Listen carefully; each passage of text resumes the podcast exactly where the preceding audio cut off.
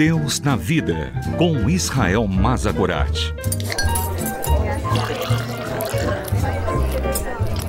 Olá, eu sou Israel. Sente-se, pegue o seu café e vamos conversar sobre Deus e sobre a vida, sobre a fé e sobre as nossas dúvidas.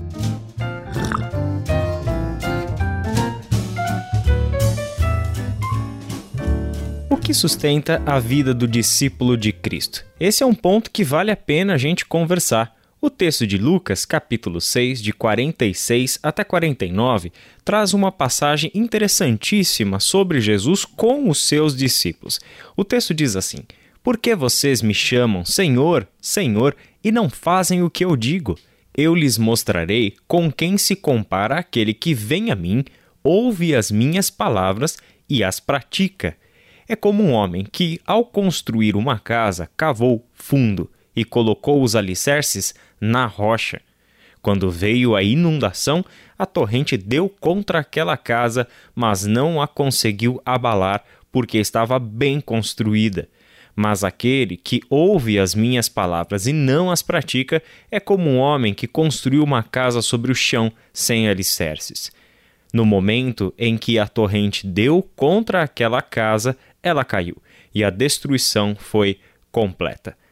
Aqueles que foram chamados ao discipulado por Jesus passam a ser governados por Deus.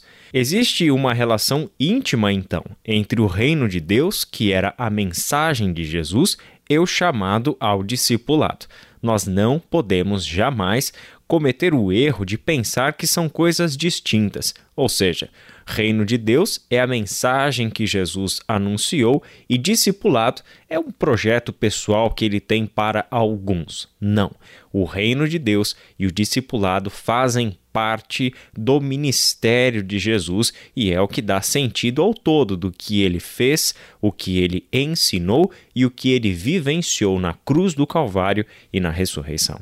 Ao chamar ao discipulado, Jesus está colocando aqueles que foram chamados e responderam ao discipulado sob o governo de Deus.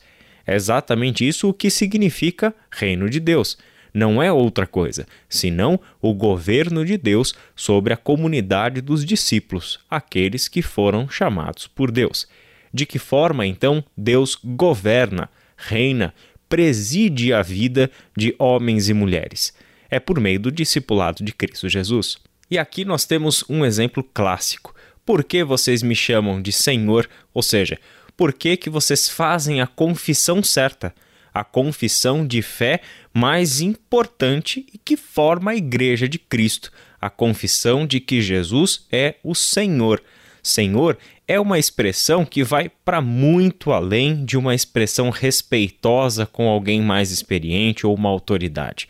Senhor é uma expressão que reconhece o governo, que reconhece a soberania do rei, daquele que está acima de todo um povo, aquele que lidera, aquele que governa uma nação. O senhorio de Cristo, neste contexto, significa um reconhecimento da sua realeza. Logo, por que é que vocês me chamam de Senhor e não fazem o que eu digo? Em outras palavras, por que é que vocês me reconhecem como Senhor e, portanto, como Rei do reino, mas não são meus discípulos? É totalmente possível alguém viver esta incoerência, mas não é isso que significa ser discípulo de Cristo. A incoerência de ter a confissão certa sem ser o discípulo é algo para o qual Jesus nunca nos chamou e, na verdade, isso é uma grande inutilidade não tem nenhum sentido confessar Jesus Cristo como Senhor e viver governado por outros valores e viver do jeito que bem entende.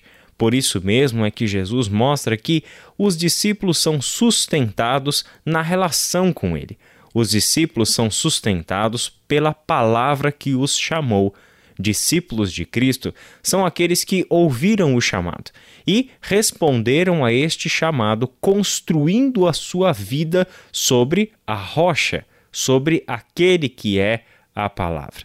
A palavra que os chama ao discipulado se oferece como a sustentação da vida. Logo, discípulos são aqueles que constroem a sua casa sobre a rocha. E construir a casa sobre a rocha é algo tremendamente simples. É ouvir a palavra de Cristo e lhe obedecer. Que Deus te abençoe e até a nossa próxima conversa.